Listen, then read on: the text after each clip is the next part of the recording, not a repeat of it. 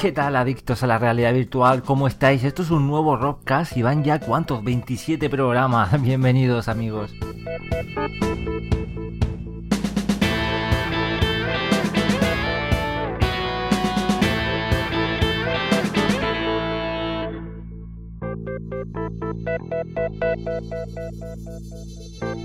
Y esta es la parte en la que tengo que saludar a mi compañero Ramón, pero lamentablemente para nosotros no puede asistir al momento de la grabación. Sí que estará más tarde en la charla que no os podéis perder. Hoy, por cierto, contamos con un nuevo desarrollador, con Roberto Romero, conocido como Roberto Geek en Internet, y no os lo perdáis porque es un gran virtuoso de la realidad virtual, está creando fantásticas experiencias.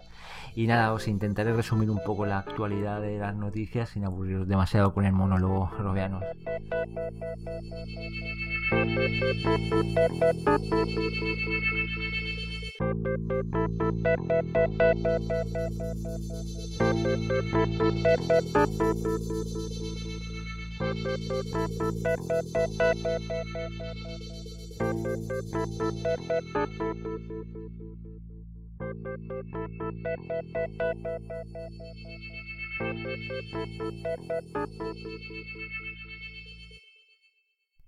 Bueno, empezamos ya con este bloque de noticias y como he prometido intentaré ser más o menos breve y resumir un poquito la, actualidad de estas semanas y empezamos hablando, como no, de HTC Vive, que sigue siendo noticia.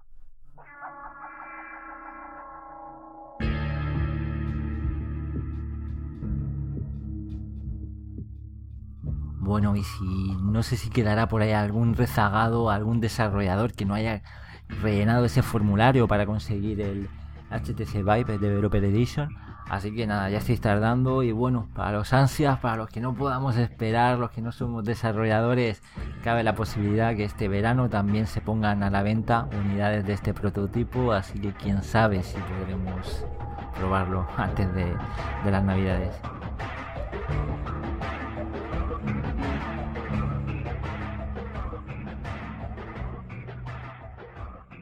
Buenas noticias ahora por la parte de Reality. Si os acordáis, en el programa anterior hablábamos de esta especie de visor, estas grandes lentes con un FOB de 150 grados. Y es que han superado la campaña, así que a partir de julio empezarán a enviar los kits.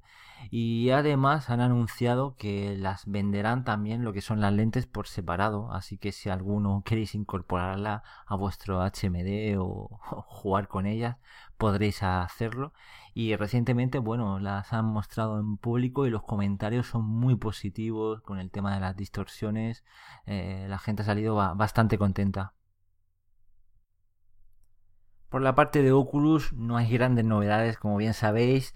Eh, lo último que se sabe ha sido una conferencia de Facebook que hablan de que aún se encuentran en una fase de desarrollo, por lo que nos esperan envíos masivos de esa versión comercial. Así que nada, mucha paciencia, hay que esperar, eh, todo llega. Esperemos que en el E3 tengamos alguna noticia o esa ansiada fecha. En fin, ¿qué ocurrirá con esta gente? Es que Gear VR les está robando parte de su tiempo y es que en este sector sí que tenemos novedades. En Estados Unidos ya se puede reservar el, el Gear VR para el Galaxy S6. De momento se puede hacer a través de Best Buy y muy pronto, el 8 de mayo, se podrá hacer también a través de la web de Samsung y además se han activado los pagos en el store del, del Gear VR, así que a disfrutar los que lo tengáis. Más novedades, hablamos ahora sobre motores de desarrollo. En primer lugar, Unreal Engine 4 ya se está preparando para HTC Vive, como era de esperar y añade nuevas funcionalidades también para Project Morpheus, así que esto se mueve y no solo ellos, Unity 4 también anuncia su compatibilidad con Microsoft HoloLens, el que faltaba, ¿verdad? Así que nada, todos son buenas noticias. Analizamos ahora un poquito la actualidad de los videojuegos robianos.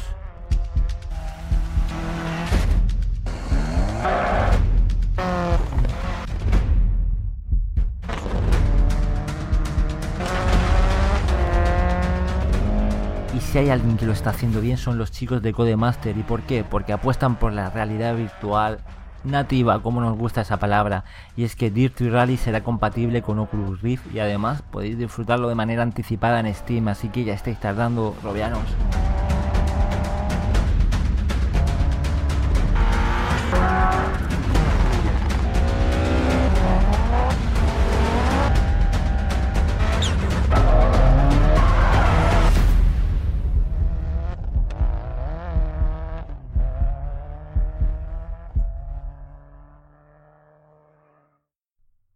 Recientemente también han actualizado la demo de Batman Cave a, a DK2 y la verdad que es una demo muy chula. Si alguno aún no la ha probado, recomendada 100%. Ya nos impactó en su día con DK1, así que no, no la perdáis.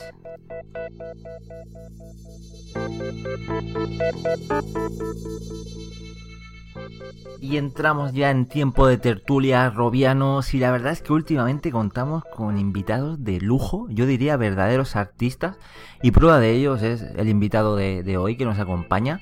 Se trata de Roberto Romero, conocido como Roberto Geek en internet, es su, su nick. Además fundador de la empresa Future Lighthouse, otro gran entusiasta de la realidad virtual y por eso lo tenemos aquí en Real o Virtual. Y bueno, sin más preámbulos, lo saludamos ya. ¿Qué tal, Roberto? Hola, buenas tardes, ¿qué tal? Encantado de contar aquí contigo. Igualmente, es un placer. Pues encantado, Roberto. Y antes de empezar a hablar de tu trabajo y desarrollos actuales, pues me gustaría preguntarte pues que nos contaras un poco sobre ti, cómo llegaste a este mundo de la realidad virtual y la clásica pregunta que solemos hacer, que es cuál es el primer dispositivo que, de RV que pudiste probar. Bueno, pues nada, encantado de verdad de, estar aquí con vosotros. Pues un poco fueron una serie de todo casualidades, ¿no? De cómo he llegado hasta, hasta aquí. Eh, de profesión yo soy animador 3D, comencé con, con 3D Studio cuando todavía, justo acababa de terminar octavo de GB, yo tenía 14 años. Y, en, cuanto, en cuanto conocí todo lo que había en aquel entonces de, 3D y tal, pues, pues supe enseguida que, quería hacer eso con mi vida porque yo siempre he tenido esa parte de dibujar y un poco de, artistilla, pero también me gustaban mucho los, ordenadores. Y sumé uno más uno y dije, esto es lo mío, ¿sabes? Ordenadores y 3D. Y, y desde, desde entonces, aquello era el año 97-98, eh, me dediqué a, aprender por mi cuenta sobre todo y, estudiar animación ¿no? tradicional. Empecé con animación tradicional y luego después pues, pues con animación 3D. ¿no? Y bueno, eso desembocó en, que terminé mi formación en 2003 de, de cine digital en, en, CICE. Y un poco durante esa época mi contacto con, con la tecnología 3D eh, también fue contacto con tecnología VRML para, para, web. Yo siempre trasteaba mucho, estaba en todos los foros. En aquel entonces la, la, comunidad de foros que empezaba a crecer, sobre todo aquí en España, pues era muy potente, éramos todos muy curiosos. Y, un poco creo que el primer contacto con la tecnología VR fue aquello, ¿no? Cuando creábamos los, los vídeos 360 con el 3D Studio, ¿no? Y, y tal. Dispositivo como dispositivo en sí, el primero así que haya tenido a mano ha sido las Oculus que haya probado, pues me acuerdo alguna vez de haber ido a algún parque de atracciones de, pequeño en Francia o, en algún lado donde te metían en, el típico cacharro, ¿no? Que, tenías la típica sensación de, estar en un entorno virtual, ¿no? Pero así como gafas, gafas, las Oculus han sido las primeras. El DK1. El DK1, exactamente. Cuando, cuando salió el DK1, yo no soy backer, yo me lo compré después, pero cuando, cuando salió, tengo un, amigo que, que, que era backer coincidimos justo que él acaba de llegar, era 2013 creo, recordar, y, pasé una semana sentado al lado suyo en, una campus party en, Colombia además, y, estuvimos toda la semana tramando qué hacer, a ver qué, cómo, cómo molaba aquello, ¿no? Y bueno, aquello me, fascinó. Yo llevaba unos años trabajando en, en campus y había dejado, había dejado de lado un poco toda mi parte 3D y me había dedicado a la producción audiovisual. Y un poco con, con esto me, me, volvió a entrar el, bichillo, ¿no? Por dentro de decir, oye, tío, o sea, pues si a ti te gusta esto, has tirado trabajando un montón de años, sabes lo que tú has estudiado, pues... Y me animé por, por empezar a hacer experimentos y, y me pillé el DK1 y luego el DK2 y hasta ahora. que tengo esto lleno de cascos por todos lados. ¿Y la Gear VR también? También tengo las Gear, exactamente, que me las, me las, dio, me las ha pedido Samsung para hacer aplicaciones con, otras marcas para ellos y tal. Ajá. ya, nos contarás. Bueno, pues yo una cosilla de curiosidad, he comentado VRML. La verdad es que yo como informático pues me suena bastante de haberlo oído hablar mucho, pero ya un poco por, por, saber en qué consiste básicamente. VRML era un lenguaje eh, que estaba está adaptado antes, antes del 2000, es esto. A finales de, de los 90 creo que salió el lenguaje eh, que te permitía, hasta, hasta donde yo sé, crear contenido 3D para la web. ¿Vale? Una de las cosas que permitía era exportar a web. Entonces, yo me acuerdo de subir modelos míos a internet en aquel entonces. Imagínate, o sea, estamos hablando del 97, 98, ¿sabes? Yo empezando con, con el 3D que podía poner todo de mi habitación que me había modelado en una página web, que yo ya tenía página web también en aquel, en aquel momento, y la podía enseñar a los colegas del foro o del, o del IRC, ¿sabes? Claro, es que el lenguaje para modelado de realidad virtual. Pero claro, realidad virtual, bueno, no inmersiva como la que tenemos ahora. Obviamente, claro. Pero sí, sí, es curioso. Perfecto, pues yo creo que vamos a ir analizando esas experiencias o demostraciones que nos ofreces en tu página web. Primeramente hablamos de Unlock the World, esa fantástica montaña rusa en la que vamos atravesando diferentes monumentos. Bueno, cuéntanos un poco, háblanos sobre esta, esta experiencia. Sí, claro, genial.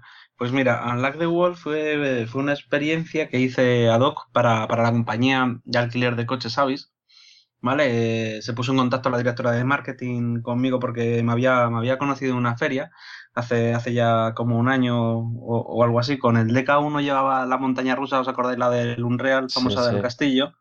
Y, y, bueno, le debió de gustar mucho la sensación y me, me, llamó para pedirme una experiencia similar. Entonces hablamos, oye, pues vamos a buscar algo que tenga sentido. Tenía una campaña que se llamaba Unlock the World, que traducido sería como eh, Descubre el mundo, ¿vale? Y, y bueno, a partir de ahí, pues buscamos la idea de hacer una montaña rusa que recorriera países donde ellos tenían oficinas y tal. Y se nos ocurrió pues hacer eso con esa estética cartoon hmm. que, tiene la, aplicación, pero a la vez pues con unos gráficos así más colores vivos y, y, tal. Y, y, bueno, eso es lo que, lo que salió, ¿no? Del, Sí, está muy chula. Yo la he podido probar esta tarde. Vas a toda velocidad en la montaña rusa y vas viendo diferentes monumentos de todo el mundo. Yo que sé, la muralla china, la estatua de la libertad. Yo creo que aquí Ramón se mareará un poco. no, que va. Sí, ya sabes tú que las cabinas y eso, por, por suerte, pues no, no me marean y por lo general tampoco a la gente le suele marear, marear una cabina, ¿no? Lo que marea es el tema de, de andar con un gamepad y el tema de los giros y tal, eso es lo que sí que me mata y bueno, yo creo que a, más de uno también pues acabas con un poco de, de pelotazo. Y además, Roberto, esta, esta experiencia, Unlock the World, está disponible también para Cardboard, ¿no? Exactamente, está disponible también para, para Cardboard con Android y, y, con iOS. Curiosamente, además, en iOS es la plataforma donde más descargas tengo ahora mismo, que son 3.000 más que para Oculus, que tengo 1000, y para Cardboard no llega ni a, ni, o sea, y para, y para la Google Play no llega ni a 100 siquiera. Pues, es raro, ¿no? Porque en teoría hay más contenido para, para Android que para... Me refiero al pues contenido de realidad virtual. Sí. Yo creo que debe ser algo que he hecho mal al, al etiquetar la aplicación o algo y no, y no debe de salirle la búsqueda a la gente. Sí, algo, algo raro ahí. ahí. Luego también, Roberto, tienes otra experiencia, el Tour Virtual, Museo de Visitantes de, Elche. ¿Nos puedes contar un poco en qué consiste?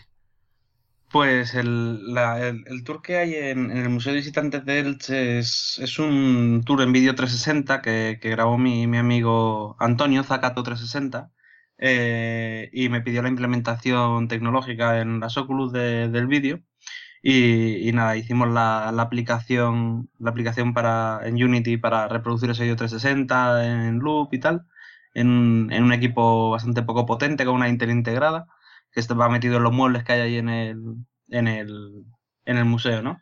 Y simplemente es eso, pues es una serie de escenas de la ciudad, pues en la playa, eh, en Semana Santa, en una de las funciones de estas típicas de Elche y, y algunas escenas más, pues para, para que la gente que llegue allí vea un poco las cosas típicas ¿no? de la ciudad. Sí, la verdad que son iniciativas estupendas. Además, la realidad virtual se va colando en todos los museos. Aparte de las audiovías, ya podemos coger nuestros HMDs. Es, perfecto, vamos. Sí, en todos lados, ¿no? O sea, ahora mismo tiene un potencial brutal, ¿no? Para meterse en cualquier sector que, queramos. Por, por vídeo 360 imagino que no 3D, ¿no? No, vídeo, vídeo esférico sin, sin, sin, sin estereoscópico. Que bueno, no es lo mismo, pero bueno, también está bien, ¿no? No es lo mismo, pero bueno, ahora mismo como estamos trabajando mucho con, todos los formatos, pues estamos descubriendo, ¿no? Eh, algunos, algunos trabajos sí que tiene que ser por narices, no vídeo vídeo 3D, ¿no? Esférico y, estereoscópico, pero, pero en otros, pues, pues bueno, o sea, simplemente siendo esférico, eh, pues consigues el objetivo, ¿no? Que es mostrar el entorno, ¿no? Desde un punto de vista en primera persona. ¿Y es complicado el tema de la grabación de este tipo de, vídeos? A ver, eh, yo, gracias a, a, Thor, pues que me junto con gente excelente, ¿no? Y ahora mismo pues tengo, tengo varias personas que son especialistas en, en filmación de, de vídeo esférico, ¿no? Eh, uno de ellos es, como os he dicho, Antonio Zagat, otro es Cristian también y, Javier Herreros, que, que, con ellos también estamos ahora empezando nuevos proyectos y, y es complicado desde el punto de vista de la preparación, ¿no? O sea, se nota mucho la diferencia de, de quien está aprendiendo las buenas formas, ¿no? Como, la, como las buenas prácticas, ¿no? De, de crear este vídeo. Y la gente que, que no, que, que, le da un poco igual el resultado, ¿no? O sea, hay, hay, que tener mucho mimo a la hora de, de, preparar, de hacer esa preproducción y pensar cómo van a ir las cámaras, qué es lo que vas a grabar, qué no, para que luego cuando hagas el cosido de todas esas cámaras, pues ahora obviamente estamos todo el mundo utilizando multicámara, eh, luego los cosidos queden bien y, queden como, como tú querrías ¿no? vivir esa experiencia. Claro, porque esto es un poco complicado, ¿no? Que, quiero decir, el cámara no se le tiene que ver, tienes que grabar de una manera, me refiero si, si va en movimiento y tal. Claro, exactamente. Ahora mismo para cosas en movimiento es bastante complicado porque además, pues con la tecnología que hay actualmente, lo que os decía del multicámara, hay que tenerlo todo muy, muy fino hilado, ¿sabes? Cuando, cuando vas a, a hacer algo pues en, en un curro que, que, voy a hacer también la integración tecnológica ahora, eh, por ejemplo, tenían los cuadrantes dibujados en el suelo con cinta de dónde no se podía cruzar. ¿No? O sea, esta gente, este grupo de gente que sale aquí no puede cruzar de esta raya y de esta raya, porque si cruza de esta raya estando a esta distancia de la cámara, por el paralaje, no conseguimos luego hacer bien el, el, cosido, ¿no? entonces, pues bueno, hay que llegar a, hilar muy fino para que luego después el resultado estéticamente sea, sea perfecto, ¿no? Y no dé ninguna sensación rara, ni se vean fallos de cosido, que eso siempre pues hace que se vea peor. Claro, la experiencia. que la experiencia no sea satisfactoria, ¿no? Y el tema del 3D ha llegado a hacer algo? Me pues refiero de los vídeos en 3D. estamos con pruebas ahora mismo. Hace, hace como cosa de un mes, mi, mi amigo Antonio me, me enviaba un, un clip de, de vídeo que está haciendo con unas cámaras que se llaman Elmo, que son también con tipo GoPros muy pequeñitas, de más bajo coste, y se había hecho un, un rig muy chulo solo con, con cuatro cámaras. Y, y estábamos, pues lo estuve probando la GR y la sensación de volumen va muy guay, ¿vale? Pero todavía el, el esférico eh, en, en estéreo, en movimiento da un poco de, de, de, historia grabarlo. Hay que tenerlo todo muy, muy fino y lado. Pero bueno, se van consiguiendo. Ya hemos visto que gente como Félix San Paul están haciendo unos progresos enormes en este campo, la gente de Young 2VR, ¿no? Están todos haciendo contenido de calidad con, con esférico 3D. Nosotros estamos haciendo pruebas bastante satisfactorias. En breve empezamos unas producciones ya con vídeo esférico con, en, en estéreo y veremos a ver los resultados. Yo creo que van a salir muy bien. Sí, la verdad es que tiene, tiene un gran potencial eso. Es como lo que has dicho la gente de, de Young VR, pues todo el tema este que tienen de, los conciertos e incluso la película esta de Mission que tiene el trailer publicado, pues es, impresionante, ¿no? El nivel de, o sea, la presencia que se alcanza ahí, ¿no? De meterte dentro de, lo que ocurre, ¿no? Está muy guay. Sí, sí, sí. Sobre todo que ayuda, ayuda, mucho y apoya, que al final es lo que queremos, ¿no? Apoya mucho la, la historia y al revés, ¿no? O sea, todo esto es, una herramienta que tenemos para contar cosas. Correcto. Nosotros lo estamos centrando mucho en esto, en, en qué historias necesitan estar, ser filmadas en vídeo esférico estéreo o qué historias son más para un mix de, de virtual 3D con vídeo mezclado o cuáles son enteramente para hacerlas en virtual todo 3D. Yo te quería preguntar también el tema del sonido, si estáis probando algún API de sonido 3D, sonido binaural, que va a llegar, se supone también con, con Oculus. Exactamente, pues mira, fíjate que acabamos ahora mismo, tengo una aplicación que ahora me preguntaréis por ella, que es la, la de String Catwalk. exactamente, String, Catwalk. Y, y, hemos, hemos hecho el, el sonido envolvente ahí en, en 3D y bueno, no lo hemos utilizado, no hemos utilizado el, el SDK nuevo ni la API sino que nos hemos inventado nosotros más o menos la forma en, en Unity de, emularlo. Y bueno, ha sido a través, a partir de un sonido estéreo, entonces bueno, es un fake lo que hemos hecho así bastante gordo, pero al final, al final está muy guay, ¿no? da, el pego, ¿no? Da mucho el pego porque es bastante real. Cuando te tiras y estás cayendo, según cómo gires la cabeza, eh, pues el, el, el, sonido del, del, viento rompiendo suena distinto, ¿no? Y pues obviamente la gente que te grita o que pasa alrededor, pues si tú giras la cara, pues está todo posicionado bien en 3D, ¿no? Qué bueno. Entonces, pues bueno, eso, eso está bien, estoy orgulloso de, esa parte porque de esta aplicación eh, lo único que hemos hecho nosotros es la parte del sonido y de la integración, aparte de ser un poco mentores de, la agencia que nos propuso el trabajo a la hora de, de, todo, de la grabación y todo esto, porque la grabación no la hemos hecho nosotros. Ajá ya, que estamos, nos puedes contar un poquito más de, esta experiencia. Está enfocada a, Gear VR, ¿no? Exactamente, es una, es una aplicación para Samsung Gear VR. Y, bueno, todo empezó pues una, una agencia que tenía cliente eh, la eh, Red Bull, Pepe Jeans, F1 Racing Team y querían hacer, tenían esta campaña publicitaria de, del salto en paracaídas y bueno, en la web ya, ya se puede ver algunos de los vídeos que hicieron en, en 2D normales que han hecho para la campaña publicitaria y tal. Incluso en el vídeo promocional, al final del vídeo, juegan con el rollo de que si los pilotos de Fórmula 1 que son protagonistas del vídeo eh, estaban tirándose o en realidad están viviéndolo con las GR VR, ¿no? Eh, y, bueno, pues así, el siguiente paso de eso ahora es, es justamente esta, esta experiencia que, que la van a estrenar en, en las tiendas, ¿no?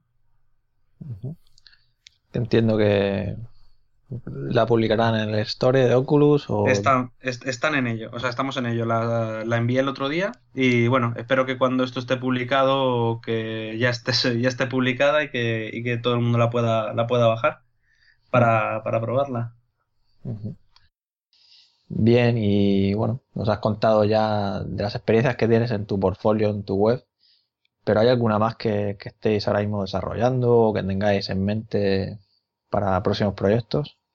Pues ahora mismo tenemos varios, varios frentes abiertos con varias aplicaciones. Eh, de todas ellas no sé de cuáles ahora mismo debería o podría hablar, ¿vale? Entonces sí que tenemos un poco, un poco de todo, ¿no? Tenemos una aplicación que estamos diseñando para, una marca de motor, otra para, para bebida, que esa ya está, esa no, esta aplicación no es mía, pero yo estoy haciendo la igual, la integración tecnológica. Perdona que te pregunte, estas empresas que te hacen estos encargos son en su mayoría españolas, ¿no? Eh, sí, de, momento casi todas las empresas que me están haciendo mm, los pedidos son, son españolas, así que... Que con lo cual parece que, hay movimiento, ¿no? Aquí en España en el tema del desarrollo de realidad virtual, que parece sí, Sí que hay, además que alguna gente de la que me está escuchando, que compartimos un grupo de, fans de la realidad virtual, ya se están moviendo también con otros clientes y todos están teniendo varios clientes en España así grandes, también fuera, pero que estamos haciendo cosas, nos estamos moviendo y al final si te mueves, esta es una tecnología que impacta tanto y que, y que te permite contar algo de una, de una forma tan guay que, que las marcas ahora que están saliendo también de la crisis, los departamentos de marketing empiezan a tener otra vez dinero, invierten en, esto, ¿no? Entonces, si tú tienes, eh, si eres un departamento de marketing, tienes pasta y te encuentras con esta tecnología con la que puedes crear un impacto mayor, pues obviamente vas a preferir esto a contratar a la típica agencia digital que te va a hacer la web y el vídeo y tal, ¿no? Sí, no, sin duda que, lo prueba, vamos, siempre... Yo no, no, he visto así reacciones malas nunca, la verdad. siempre todo el mundo alucina. Y bueno, Roberto, entiendo que de momento estáis más enfocados a, crear experiencias. ¿Hay barajado también realizar un, juego completo que, nos puedes contar? Pues, a ver, en la cabeza lo tengo, claro. O sea, a ver, yo soy turbo amante de los videojuegos, ¿no? De toda la vida, ¿sabes? Desde que era un super crío pequeño. eh, me encantaría poder, poder realizar un juego. De momento no es algo que tenga previsto a, medio o a corto plazo. Eh, estamos centrados en hacer experiencias, por un lado, para, para marcas y por otro lado, estamos fundando Future Lighthouse, Nicolás Alcalá y yo, que es un estudio de realidad virtual enfocado a contenido de entretenimiento más cinematográfico. Estamos centrados en hacer cosas que pueden ser interactivas o no, pero que tienen un alto contenido de historia, de, de esto, ¿no? De cine, ¿vale? No es cine ni son series, no sabemos todavía cómo le vamos a llamar porque tendrá un, algún nombre, me imagino, en, el futuro, pero creemos que hay, hay un mercado muy potente y, nos queremos centrar a esto que es lo que más nos gusta, ¿no? Contar historias y nos gusta mucho esta herramienta para, para innovar en, en cómo, cómo contarlas por encima de crear ahora mismo videojuegos. Creo que ahora mismo el mercado de los videojuegos es un mercado súper competitivo y obviamente me encantaría hacer un videojuego y me encantaría hacer todas esas cosas que tengo en la cabeza enfocadas a, algún videojuego, pero no, creo que no es el momento ahora. lo que has comentado, si no me equivoco, creo que es, le llaman Cinematic VR, o sea, Cinematic VR. al tema de, o sea, de, bueno, de, grabar en 3D y 360, ¿no? Esférico. Y sí, sí. Sí, o sea, te iba a decir que, pero no solamente, no estamos centrados en, hacer vídeo esférico, estereoscópico. No o sea, la verdad es que lo que queremos hacer es un mix de, cosas, ¿no? Una de las experiencias eh, con las que ya estamos trabajando en, en guion y preproducción es una mezcla, ¿no? De, de imagen, de personajes grabados eh, con vídeo real y entornos virtuales, como la, como la experiencia de... Eh... Sí, como la demo de Insurgente, que combina personajes con, con 3D. Exactamente, Insurgente, de, de Light. No, pues un poco creemos que, también va por aquí, ¿no? Es más, o sea, si os fijáis, toda la producción cinematográfica de efectos especiales de los últimos años, eh, a, alto nivel, eh, es croma verde con 3D. Absolutamente todo lo que se está haciendo. O sea, El Señor de los Anillos, Star Wars, pues todas las grandes producciones eh, al final se están yendo, se estaban yendo ya hacia, hacia este sector digital yo creo que aquí se puede continuar y se puede explotar eso porque además tenemos esa, esa parte interactiva que le podemos añadir, ¿no? Y, eso es lo que mola, ¿no? A la, a la hora de poder contar cosas. Sí, la verdad es que sin duda. Y yo te quería comentar, lo que has dicho antes de, que hay mucha competitividad, pero sí que es cierto que, parece que, gracias a la realidad virtual, pues el, digamos, todo el mundo de, del indie ¿no? Está tirando y es, o sea, tiene una oportunidad ahora, ¿no? Para, para desarrollar, ¿no? Está muy de moda ahora muchas campañas en Kickstarter o en Indiegogo, o incluso ya si tienes algo ya hecho y tal, lo sacas en Steam Greenlight, ¿no? Tienes luz verde y lo vendes en Steam. Pues quiero decir que, que sí que lo veo como, como un gran momento, ¿no? Para, para desarrollar un juego. Pero bueno, entiendo que vosotros ya tenéis claro vuestros objetivos. Entonces, Sí, yo creo que esto, esto también tiene dos lecturas, ¿no? O sea, es lo que tú dices, es una oportunidad genial para todos los desarrolladores indies, ¿no? Eh, o gente que se, siente atraída por este mundo, porque estamos en, un impasse, ¿no? Donde la industria grande no está entrando a saco todavía, porque está viendo que estamos en una fase temprana, ¿vale? Pero sabemos también, por otra parte, que en el momento que entren, tienen, tienen todas las de ganar porque ellos tienen ya el dinero, no hace falta que busquen inversión, tienen equipos de trabajo eh, especializados. Pero bueno, nos quedamos con esta parte, ¿no? De que ahora mismo el mercado indie tiene una oportunidad de oro para que gente muy buena destaque. Y me acuerdo del, compañero Hyperlight, ¿no? del foro, ¿no? Es una persona, hablé por privado con él, eso que dijo en, en el programa de, de, de la semana pasada de que contestaba los mensajes privados, es verdad me contestó enseguida y, tengo pendiente una conversación con él porque me parece un tipo súper interesante y, que fíjate, O sea, el tipo de perfil que tiene, que si no estuviéramos en este momento a lo mejor nos habría metido con un real y fíjate lo que, lo que está haciendo, ¿no? Que nos está dejando a todos flipados. Creo que es un momento para todos los desarrolladores indies o simplemente todos los aficionados al mundo de videojuegos, realidad virtual, etcétera, para que se pueda meter la cabeza y quién sabe, ¿no? Lo que puede pasar.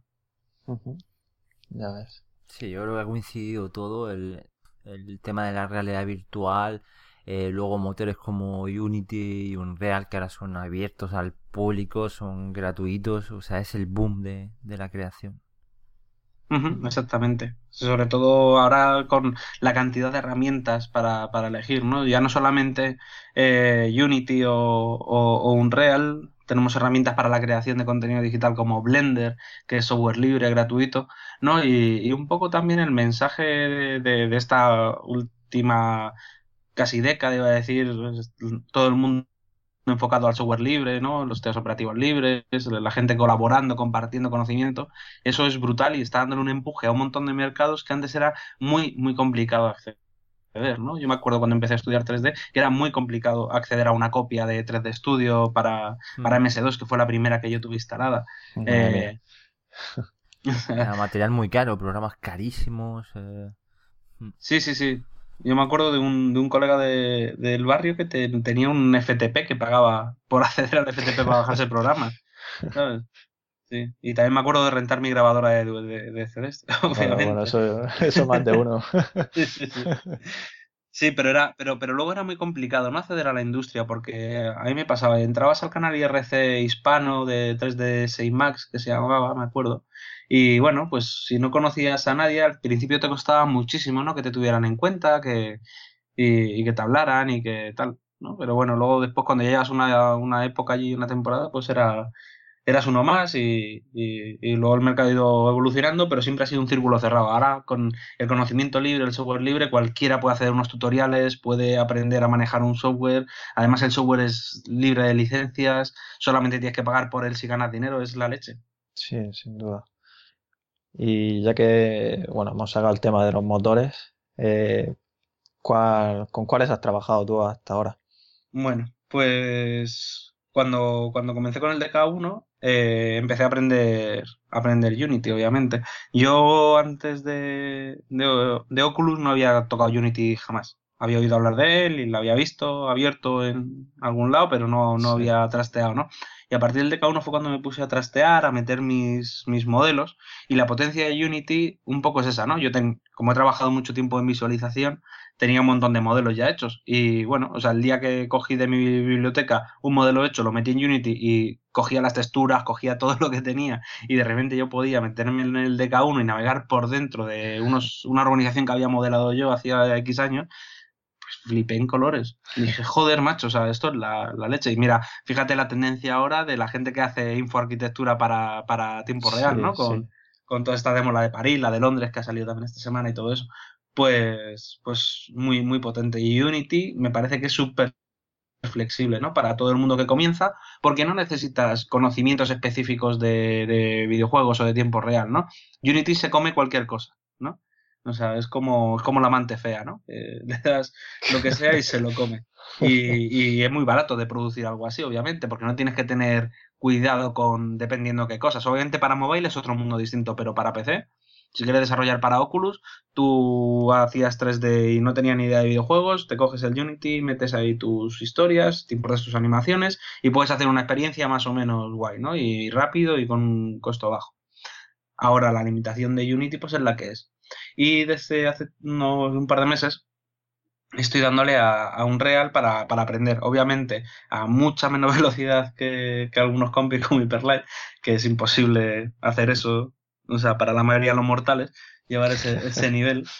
Y, bueno, también obviamente porque estoy trabajando en otros proyectos y, tengo un montón de frentes abiertos, ¿no? Pero, pero vamos, aunque quisiera, eh, sería imposible llegar a, a ir tan rápido. Un real es mucho, mucho más flexible con, el artista, mucho más potente, eso ya lo sabemos todos, pero es mucho más caro también de producir por horas, creo. Eh, o, al menos en el punto que estoy ahora es mucho más caro producir en un real que producir en Unity. Eh, tengo claro que todo lo que voy a hacer a partir de dentro de un par de meses como muy tarde será ya en un real y Unity lo dejaré para muy pocos proyectos. Eh, por eso, por lo que os decía, es mucho más flexible con el artista y yo puedo crear unos shaders súper chulos que, Unity pues está muy limitado en ese aspecto, la iluminación está muy limitada en Unity, tienes que currarte en una barbaridad, en un Real es que estás, estás solo. Lo que pasa es que para que funcione luego bien, cuando, cuando compilas la, la escena, pues si tú has hecho el modelo y eres como yo, que estás acostumbrado a hacer los mapeados de aquella forma, pues no te valen. Y tienes que hacerlos en específico para, para, los modelos y hacerlo sube line más bien y todo, y eso es lo caro, ¿no? Esto, esto que comentas es por el motor en sí, no tiene nada que ver aquí la realidad virtual ni nada. Nada, nada. Nada, nada, es por el motor en sí, no tiene nada que ver. Además, o sea, el tema de realidad virtual al final es lo de menos, porque tanto en Unity como en Unreal funciona. ¿Por qué funciona? Porque hay un SDK, sí, hay un SDK que en Unity, por ejemplo, metes el paquete, eh, arrastras la cámara y le das a compilar y te pones las Oculus y magia. ¿No? O sea, no, no estamos hablando de que tengas que saber programar para, para meterte dentro de tu escena 3D, ¿no? Obviamente tienes que saber programar para hacer cosas más complejas, ¿no? O, tienes que em, empezar a, ingeniártelas en aprender cómo se hacen otras cosas. Pero para lo básico que es ponerte un PJ en primera persona y andar por un valle que te has modelado tú, para eso cualquiera que le expliques cómo se hace lo puede hacer. Es muy mm. sencillo. Pues nada, vamos a tener que empezar a aprender aquí a hacemos algo. Todo el mundo lo hace. Bueno, me llama la atención el tema de. Yo soy programador también, pero es que el tema del diseño y tal es algo que nunca ha sido muy fuerte. Pero no te acuerdas cuando hacíamos escenarios de Doom o con el. Claro, claro. Si es que la verdad es que estos motores así, que, que, vas viendo lo que vas creando, me recuerda precisamente a eso, al Build, creo que se llamaba, De, de, Duke Nukem, madre mía. que, Justo esto que estaba yo diciendo de, de, yo soy programador, pero es que esto del diseño es muy curioso, ¿no? Todo lo que se ha creado al principio para, para Oculus era muy feo, justo porque ha, cogido toda esta tecnología a los ingenieros, que muchos de ellos, pues algunos sí, tienen obviamente gusto y saben diseñar cosas, pero muchos de ellos no y han hecho cosas muy feas, pero que funcionaban. Entonces, bueno, que no se me enfade nadie, ¿sabes? Porque, pero, pero a ver, o sea, es, normal. Sí, yo me acuerdo de las primeras demos de estas del DK1 de probar prácticamente lo que era un, dos polígonos ahí y decir, madre mía, qué guapo. Y vamos, Yo me acuerdo una que había de, de, de, un globo y tal, que era súper. Esa, esa, tío, me estaba acordando de esa. La verdad es que digo, ¡ah, Dios, qué, qué, qué volumen, qué, qué, sensación de, qué grande se ve! Y luego era la cosa más simple del mundo. Pero, bueno, todo, todo evoluciona. Claro, siempre pasa eso, ¿no? Que al principio te sorprende mucho cualquier cosa y luego ya, pues ya lo ves y dices, va, eso, no es nada. O sea, ahora ya estamos más acostumbrados, te ponen cualquier demo así y tal, y ya, bueno, ya, no... Nos atrevemos a criticar. Al principio era todo... Ya es, bueno, anda que... sí, sí, pero, pero al final es, es eso, ¿no? Pues ahora poco a poco se ve que en los equipos tecnológicos se va metiendo gente de diseño y todas las experiencias pues empiezan a tener un poco de, mejor pinta, ¿no? Sí, sí, sí. sí, sí. A todo esto decir que, yo, o sea, estoy aprendiendo a desarrollar y no soy desarrollador. O sea, para nada. Conmigo trabaja un chico que se llama Gonzalo Ruiz Pérez, Goncho, en, en el foro, que es eh, uno de los putos amos que conozco en la vida. O sea, que da igual lo que le pidas hacer, que el tío, si no sabe, se lo lee y se lo aprende, pero a la velocidad del rayo. O sea, es como Hyperlight, pero para la programación. es, un puto amo. Así que aprovecho y le mando un saludo que, que lo escuchará. Que son gente que no duerme, gente que no duerme. sí, sí. Entonces, en definitiva, a la gente que, que esté a punto de, bueno, que se anime a empezar, tú le recomiendas Unity, ¿no? Sí, a los que se animen a empezar y no tengan mayores pretensiones, Unity es una herramienta súper confortable, gratuita, que, que yo que sé, que te permite empezar a investigar en todo esto. Y si descubres que está tu pasión ahí, pues puedes darle al Unreal. Luego hay gente muy lista que puede ir directamente a por el Unreal y aprender. Pues a la mayoría yo creo que no le funcionará, ¿sabes? Pero al que le funcione, pues sole sus huevos. Y obviamente va a tener más libertad de hacer más cosas más chulas y de mayor calidad. Pero bueno, también es verdad que el hardware ahora mismo va justillo con Unreal para realidad virtual y en los próximos años vamos a flipar todos con las cosas que se hacen. No, ya, ya ves, tanto. Y bueno, cambiando un poco de tema, también queremos saber tu opinión como desarrollador de cómo está el tema de los HMDs, lo que tenemos ahora mismo en la actualidad, lo que se avecina próximamente. ¿Cómo ves tú un poco el asunto? Bueno, pues ahora mismo la verdad es que estamos en, en justo en la, en la época de cambio, ¿no? En un mes o un par de meses tendremos nuevos cascos. Hoy justo he leído una noticia de que quizás en el E3 salga algo nuevo de Oculus, ¿no? Eh, quién sabe, o sea, lo que, lo que va a pasar en estos meses. De momento los cascos que tenemos ahora mismo están limitados, ¿no? Son, son con unas resoluciones limitadas, tanto el DK2, el Gear VR tiene el FOM limitado, eh, y, un poco la, gran esperanza de todo esto es el revive, ¿no? De, de HTC a ver, a ver qué tal. No he tenido todavía posibilidad de probarlo. Estuve en el Mobile World Congress y se habían acabado los, los números para, para probarlo. Putada. Muy, muy putada. Porque además lo vi y vi a una persona probándolo con el tochaco de cables por ahí andando. Y dije, pero por favor, que me quedo hasta que haga falta, ¿no? Pero disculpa. Así que no, nos quedamos con las ganas. Pero bueno, yo creo que dentro de poco hemos pedido nuestra, nuestra versión de desarrollador Espero que nos la, que nos la concedan sin ningún problema porque ahora ya hemos publicado algunas aplicaciones y no sé cuál será el criterio, tampoco nos han mandado una confirmación, ¿no? No sé si alguien le ha mandado una confirmación porque no se lo pregunta tampoco a nadie. Pero bueno, digo yo que, que, nos lo darán, ¿no? Y lo probaremos dentro de poco.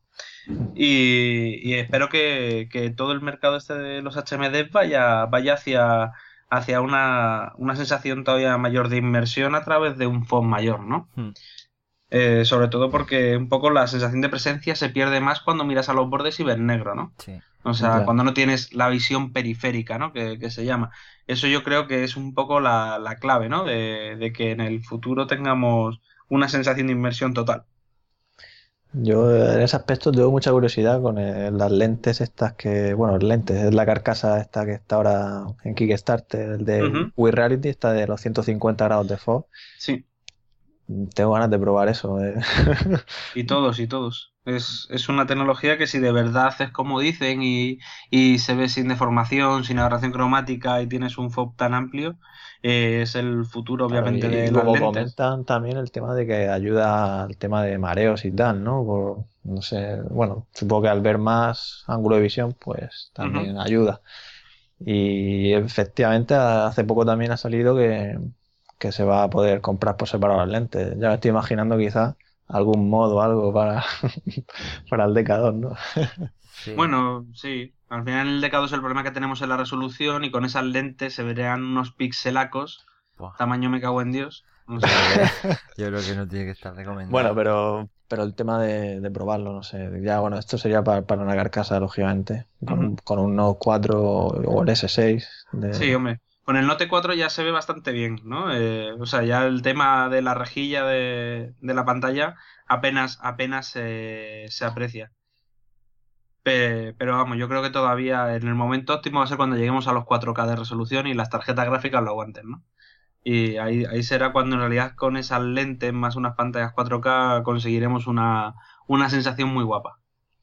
Últimamente en nuestra web se, hay mucho debate, con ya se está creando ahí bandos de Oculus contra, contra Valve. si tienes que apostar a pues de pronto, que ahora mismo si te digo Oculus o, HTC Vive, ¿eh? ¿por quién apuestas?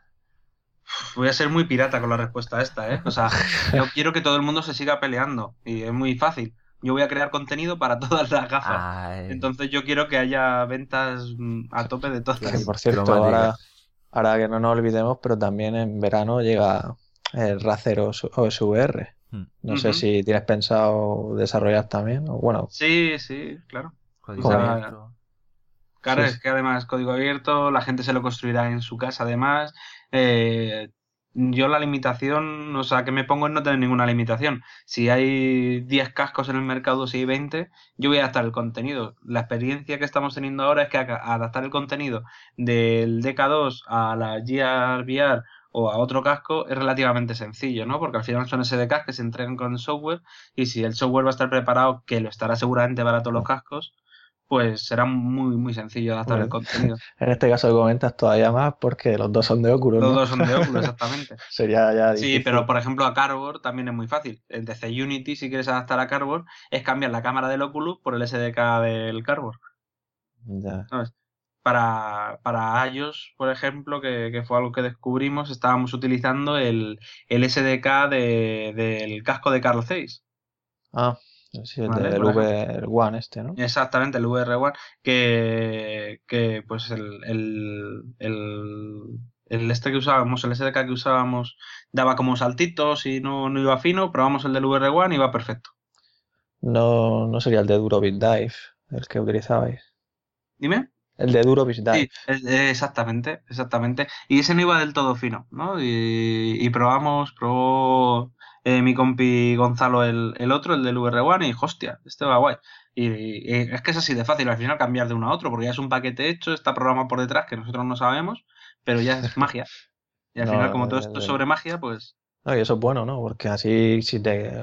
En teoría, con el casco que te compres, pues podrás disfrutar de, en principio, si el juego lo. Donde va a estar el debate, yo creo, es en la forma de control. Obviamente más orientado a videojuegos, ¿no? Pero a mí el sistema Lighthouse de, de Valve mm, me mola. O sea, tiene pintaza, los mandos tienen pintaza y, yo creo que eso va a ser un más uno hasta que Oculus mueva ficha, ¿no? Porque tendrá que mover ficha en algún momento, tendrá que sacar un dispositivo que te reconozca las manos con, la empresa, la startup. En, ellos están, ¿no? Exactamente, esa que la que compraron, efectivamente. exactamente, o, o, tendrán que sacar algún dispositivo físico o alguna cosa alguna cosa. Yo también, hay un, algo que no, se está hablando mucho, pero, pero que es muy potente y es el reconocimiento de voz. O sea, eh, ahora mismo se puede manejar cualquier cosa por reconocimiento de voz. Yo en Star Citizen manejo mi nave y lanzo misiles con la voz.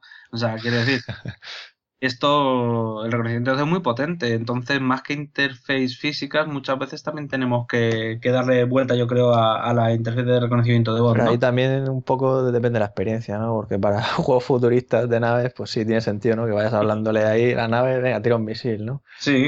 Pero si juegas a otro más, otra cosa, no. Sí, depende de qué. Pero bueno, si eres Iron Man y llevas a Jarvis, pues hablas con Jarvis. Sí, sí, pero es una herramienta y muy válida. yo creo que es una. O, para aplicaciones de vídeo, de moverte, pues, punto siguiente o pausa, ¿sabes? Yo qué sé, o sea, todo, todo el tema de mm. comando de voz yo creo que se va a terminar explotando mucho ahora y, va a estar va a estar guay, ¿no? Que, también se explore ese, ese camino. Sí, sí, sin verdad es que hay ganas de ver qué ocurre en, este 3. A ver si nos sorprende Oculus con algo, ¿no? Porque, bueno, todo apunta a que al final se van a 2016 Así que, no sé, a ver si, si dicen por lo menos primer trimestre o algo, por lo menos que la gente que tiene dudas, pues te puedas plantear el esperar o no. quiero decir, por, lógicamente el que tiene el ansia, el que se compra el DK1, DK2, y si, bueno, el entusiasta, ¿no? El que a fin de cuentas no desarrolla, simplemente pues le gusta, ¿no? Pues seguro que se comprará el HTC. el, que, el que vende un riñón y se compra los dos también. Algunos se va pensando, ¿qué me puedo quitar que me sobra? Yo creo que, la, mayoría de robianos van a ir por ese tema, ¿no? De los riñones. O sea, porque Ahí esto está lleno de entusiastas, obviamente no, tengo la cifra de cuántos de cada dos y de cada uno se han vendido, pero un montón. O sea, no hay tantos desarrolladores, son entusiastas todo que están probando las demos. No hay tanto, sí, sí. Entonces yo creo que la gente elija uno u otro, luego después más adelante saldrá uno mejorado, se podrán cambiar de bando. Eso es el comienzo, sí, eso es el comienzo. Claro, la, la, cosa es que todo el mundo tenga uno, sea de uno o de otro y pueda disfrutar de las experiencias que, que los creadores de, de contenido vamos a estar desarrollando, ¿no? Y luego pues ya veremos cómo evoluciona el mercado y cada uno se tendrá que, adaptar al que más cómodo le resulte. Veremos. Es emocionante. Sí, sí, es que todo este tema de, bueno, todo está empezando, ¿no? Te lo digo porque hay muchas iniciativas, igual que está OSVR, ¿no? Pues también, quiero decir, que intentan pues integrar todo el tema de controladores y tal para que no, para que sea fácil, como has comentado tú, tan sencillo como que lo programas para uno y te sirva. Claro, exactamente. El tema de los controladores es lo que va a ser complicado de adaptar de una plataforma a otra, yo creo. Porque no creo que sea muy fácil pasar del Lighthouse de Valve a los STEM, por ejemplo. Hmm. O sea, a mí me imagino que el trabajo de desarrollo va a ser más, más heavy. Veremos también cómo, cómo se plantea, ¿no? En cuanto, en cuanto estén en la calle los. Eso es el, famoso, el famoso estándar de realidad virtual de Valve. Ahora que ellos tienen el casco, no sé hasta qué punto va a ser tan estándar, pero es lo que se Ojo, ojo con Valve, es que al mm. final Valve es la plataforma, el marketplace de juegos, o sea, mm. eh, ellos tienen las de ganar si imponen algo a los desarrolladores que publican en su plataforma. No creo que lo hagan así y sean tan, tan heavy, no son Apple, ¿sabes? Pero, mm, ojo, o sea, ellos tienen ahí una, un caballo vencedor y, lo pueden usar cuando quieran, ¿sabes? Si es que la plataforma de distribución es suya, es la más potente y la que todo el mundo usa. Mm, Pero bueno, yo creo que llegarán a un pacto de alguna forma con, con la gente de Oculus.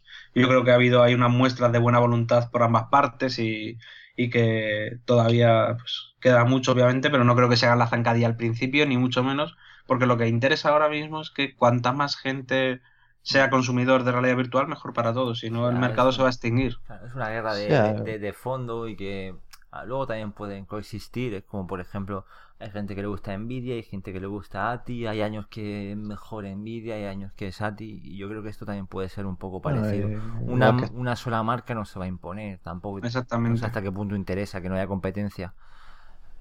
No, tiene que haberla, porque Claro. la competencia es buena para los consumidores y para el propio mercado y el desarrollo de los dispositivos. Sin competencia estaría muy estancado, iría muy lento y la gente estaría guardándose las cartas, ¿no? Y un poco lo que queremos es que esto avance rápido. Y hablamos, y estamos hablando de, de Oculus, estamos hablando de Valve. Luego hay otro gigante que se llama Sony, que tiene a no sé cuántos millones de jugadores, que bueno, también ha, también no, no ha dicho todo. Es su primer prototipo, su primer proyecto. Project Va a ser Morpheus, interesante, y- sí. Va a ser Mm. interesante lo de Project Bueno. Morpheus. Ya han dicho Bueno. más que Oculus con la fecha de salida. Sí, sí, va a ser interesante el movimiento que hagan. Yo creo que eh, todo el kit va a ser si dejan utilizar su casco en otras plataformas o si lo limitan solamente a la Play 4. Eh, las últimas especificaciones hablaban creo que de 120 Hz, ¿no? De, de refresco de pantalla. Sí, sí, exacto. ¿Vosotros habéis jugado a la Play 4 y creéis que un juego de AAA llega a 120 de refresco? No. ni de coña. Ni de coña. Pero comentan, comentan el tema ese de como que va interpolado, ¿no? Algo así, como que Sí. se generan lo- los Sí. fotogramas que faltan, ¿no? Como que Bueno, van a ya- 60 y se sube a 120. Ya, sabe- ya sabemos qué pasa con el interpolado. Si ponéis el interpolado de los hercios de la tele jugando al FIFA, el balón parece de pasta. ¿Sabes? O sea, cuando se mueve muy rápido. Es un poco peligroso lo de los interpolados.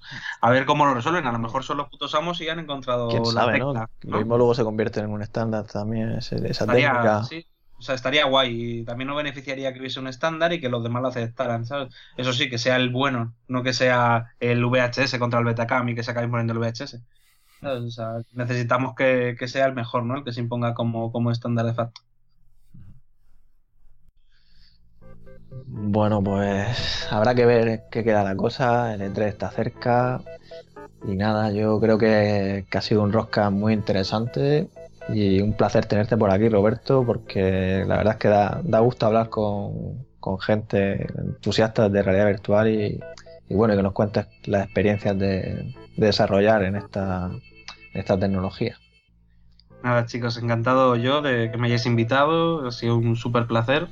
Y, y como seguidor de la web, pues os felicito por, por el trabajo que hacéis, por los Ah. podcasts que hacéis y, y por mantenernos un poco a update ¿no? en, en, en español de, de todas las novedades del sector.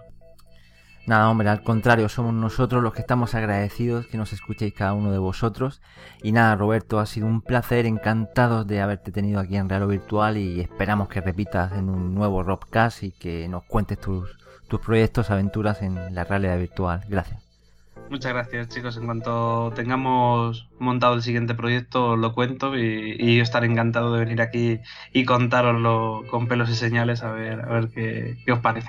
Perfecto, muy bien, Robianos, pues nos despedimos. Hasta el próximo programa. Hasta la próxima.